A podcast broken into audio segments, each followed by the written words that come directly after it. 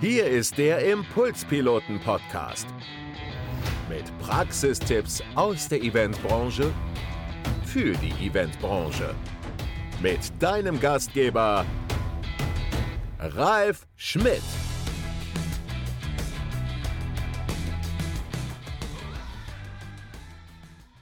Heute bei mir wieder auf der Impulspiloten-Couch meine geschätzte Kollegin Sonja Gründemann.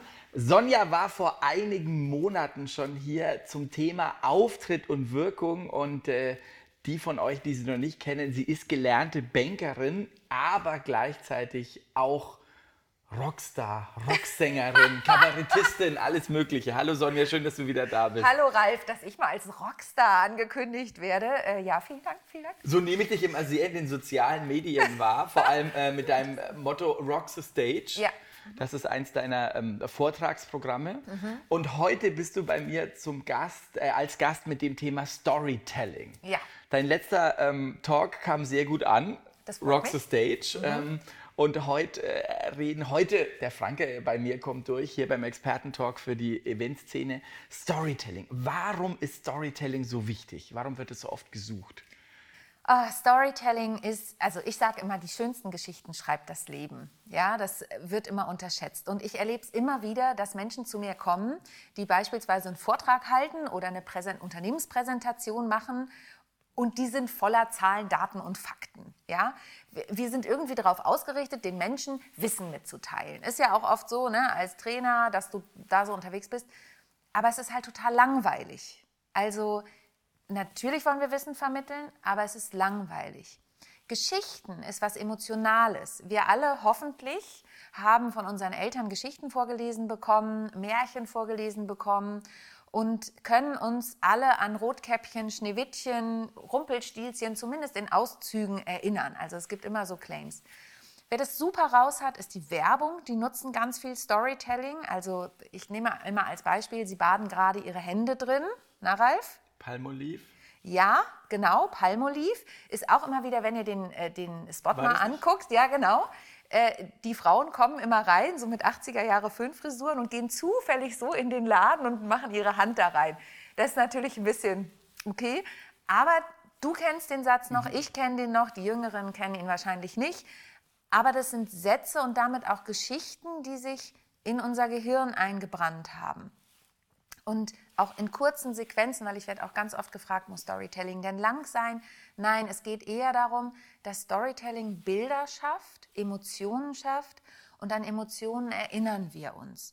Und wenn wir es schaffen, zu den Zahlen, Daten, Fakten eine Geschichte oder eine Emotion zu erstellen, dann erinnern wir uns eher an Ralf Schmidt von den Impulspiloten mit den verrückten Events oder auch mal andersartigen Events als, ah, das ist irgendeine Eventagentur, die macht auch was online.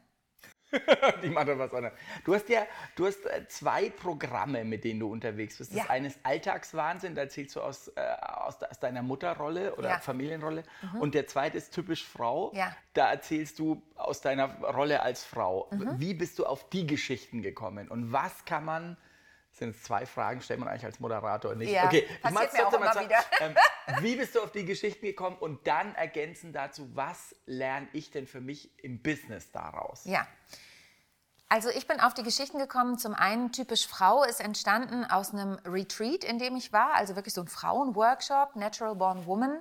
Und Natural Born Woman. Natural Born Woman hieß es, genau. Das ist schon, das war 2014 und ich wusste, Vor ich, deinem ersten Kind. Vor meinem ersten Kind. Okay. Ja, genau. Vor, äh, vor meinem einzigen Vor kind. Kind. Genau. Ähm, und da war ich auf einem Workshop und ich wusste, ich habe im November Premiere. Also der Premierentermin stand für mein neues Programm, aber es gab noch kein Stück. Gab es schon einen Titel? Nein. Wie du auftreten Nein. wirst? Du wusstest nur, ich habe. Ich wusste nur, ich habe Premiere.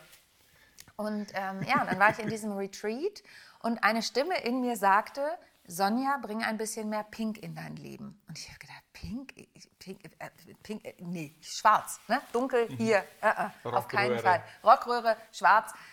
Und dann habe ich festgestellt, dass Pink aber irgendwie immer wieder versucht hatte, sich in mein Leben einzuschleichen. Und daraus ist die Geschichte entstanden. Und es war wirklich so, dass ich irgendwann abends im Bett lag nach dem Retreat und auf einmal der Titel mir in den Kopf sprang. Typisch Frau. Typisch Frau. Und zwar auch so geschrieben, dass Typ groß ist und ich dann klein und dann Frau groß. Fragezeichen, Ausrufezeichen. Und sich die Geschichte darum dreht, dass ich im Prinzip immer dachte, ich bin keine typische Frau. Also ich bin eher rockig ne? und schwarz und straight und Business und so. Und dann feststellen musste, oh, ich habe doch so also viele Handtaschen zu Hause und Nagellack und und und es Schuhe, ist, wenn man ins Klischee geht. Nee, Schuhe, ja, also ich würde sagen nicht. Mein Mann würde vielleicht was anderes sagen. Aber genau, und dann habe ich die Alltagsgeschichten aufgeschrieben, die ich um mich herum beobachtet habe. Und bei Alltagswahnsinn war es so ähnlich. Da gab es erst plötzlich Mama mein Stück, nachdem ich Mutter geworden bin. Das habe ich geschrieben, als meine, also die Premiere war, als meine Tochter ein Jahr alt war, total bescheuert, natürlich mit einer fetten Bronchitis aus der Kita. Äh, also ich bei der Premiere. Ähm, aber äh, das hat sich weiterentwickelt in Alltagswahnsinn und sind wirklich die Geschichten aus dem Alltag, wo sich die Menschen drin wiederfinden. Und jetzt, Und wenn, da wir, wenn kommen ich wir die zum zweite Bogen Frage, zum also Business, ich als, genau. ich als äh, Businessmensch ähm, schreibe Dinge, aber im Business passieren ja nicht so viele spannende Geschichten. Wie mache ich das denn? Total viele spannende Geschichten. Und genau da kommt der Bogen jetzt auch. Wir denken immer, es passieren nicht viele Geschichten. Aber wenn ihr mal ganz ehrlich bei euch hinschaut, wenn ihr zum Beispiel im Vertrieb unterwegs seid, dann erlebt ihr Geschichten mit euren Kunden. Wenn wir als Vortragsredner unterwegs sind, erleben wir Geschichten mit dem Publikum. Und diese Geschichten bauen wir dann ein, weil das sind Erlebnisse, die wir hatten, die Menschen Aber die immer darf ich doch nicht erzählen. Ich kann nicht Geschichten mit meinen Kunden erzählen, wo ein Vertriebsgespräch schiefgelaufen ist oder in der Eventbranche, dass ich einen Pitch verloren habe oder sowas. Natürlich darfst du das, weil dich das menschlich macht. Das macht dich menschlich und das macht dich nahbar, das macht dich echt, das macht dich spürbar, das sind Emotionen. Und natürlich sollst du nicht sagen, also ich saß am, äh, ich weiß nicht wievielten, mit Ralf Schmidt auf der Couch und äh, Ralf Schmidt hat mir sein Problem erzählt und Ralf Schmidt hat echt ein großes Problem. Ja, Humor ist gar nicht sein Thema. Ne? Da, da muss er immer wieder dran arbeiten. Natürlich mache ich das nicht. Aber ich kann natürlich hergehen und sagen, also ich hatte da einen Klienten, der hatte großes Lampenfieber und wir haben da im Vorfeld dran gearbeitet an den Themen und dann war der große Auftritt, 2000 Mitarbeiter, vor denen er moderieren sollte, ungelernter Moderator und ihm ist Folgendes passiert. Und dann erzähle ich diese Geschichte, eine meiner Lieblingsgeschichten übrigens. Ähm, Und das Ganze ist über elf Jahre her und ich kriege heute noch Gänsehaut, wie dieser Mann mit dem vermeintlichen Fehler umgegangen ist. Selbst wenn ich, ich erzähle nicht mal die Geschichte und kriege schon Gänsehaut, weil das sein größter Erfolg war. Es war ein vermeintlicher Fehler, er war total nervös, hat es super umgesetzt, wie man mit Scheitern umgehen kann und hat einen Riesenapplaus von 2000 Kollegen gekriegt. Und das sind Geschichten aus meiner Praxis, die ich dann wieder nehme, um sie dann umzusetzen. Ja, also um sie dann wiederum einzubauen und Menschen was klarzumachen, wie sie Geschichten einbauen können. Also, so wie jetzt gerade, ich weiß nicht, ob man es im Hintergrund hat, jemand genießt, Ja, sowas genau, erzählen, sowas man passiert. dreht und auf man dreht, ist total gut vorbereitet, mega fokussiert und man kann alles Mögliche vorbereiten, aber man muss immer damit rechnen, dass was Unvorhergesehenes passiert. Und dann kann man es entweder so machen, wie wir es gerade gemacht haben, wir sind weitergegangen und dran geblieben, oder man holt den Elefanten in den Raum. Das hat übrigens der Klient damals gemacht. Der ist nämlich, der hat seine Kollegin falsch angesprochen und hat gesagt, ach, dann fange ich noch mal an. Ist zur Seite hinter das Rednerpult in die Knie nach oben und hat noch mal angefangen. Ja, Was macht denn eine gute Geschichte aus? Au. Eine gute Geschichte, die emotionalisiert. Ja. Also das heißt, sie schafft eine Verbindung. Das ist das Zweite, sie verbindet. Ähm, sie ist so erzählt, dass Menschen sie auch verstehen. Also da sind wir wieder beim Thema Fachbegriffe oder nicht. Ähm, und sie holt dich auf Augenhöhe. Also sie gibt dir das Gefühl, dass du in einer gewissen Art der Spiegelung das auch umsetzen könntest.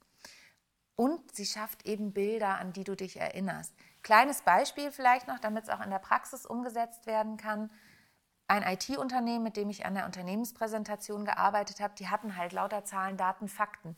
Du wirst vergleichbar. Ne? Die Leute können ins Internet und können die Unternehmenszahlen angucken. Und was haben wir gemacht? Wir haben eine Filmfigur hinzugenommen, die die im Unternehmen schon für Neuankömmlinge nutzen und haben deren Eine Gesamt bekannte Filmfigur? eine bekannte Filmfigur, ähm, weil die immer ihren neuen Mitarbeitern so ein GIF schicken. Ähm, und wir haben dann anhand dessen die gesamte Unternehmenspräsentation ähm, überarbeitet und haben immer wieder diese Figur in einer gewissen Art und Weise auftauchen lassen. Das heißt, wenn die bei einem Pitch sind und da sind fünf Unternehmen, dann wird man am Ende sagen, hey, das war doch das Unternehmen mit dem, ich möchte der- jetzt nicht sagen, mit der mit der Filmfigur. Ähm, das waren coole Typen. Die haben, sich, die haben mal was anders gemacht. Und darum geht's. Auch mal was anders zu machen und sich auch was zu trauen. Warum haben, die warum haben ähm, Menschen Angst, Geschichten zu erzählen? Weil sie, weil sie denken, dass sie, nicht, dass sie nicht ernst genommen werden? Also wir haben das letzte Mal in unserem letzten Talk, ich habe mir nochmal angeguckt, darüber äh, gesprochen, dass man äh, kompetent zum Beispiel wahrgenommen werden möchte. Wenn ich jetzt anfange, in Filmfiguren zu reden, dann wäre ich ja vielleicht nicht kompetent wahrgenommen. Naja, es kommt natürlich darauf an, welche Filmfigur du passend zu deinem Thema nimmst. Ne? Also wenn du jetzt Beavis und Butthead. Beavis Für und Butthead, ja, also Beavis und Butthead, da Für sind die wir wieder... Älteren unter euch, das war eine, eine, ähm, eine Comedy-Figur oder zwei Comedy-Figuren, die es bei MTV gab in den genau. 90ern. Jetzt merkt ihr ungefähr, wie alt ich bin. Ja, ich kenne sie auch noch, dann merkt ihr auch, wie alt ich bin. Ähm, Beavis und Butthead, da musst du natürlich sehr aufpassen, wie du die einsetzt, weil die waren jetzt nicht, also ich habe sie nicht so viel geguckt, mich haben sie eher abgeschreckt.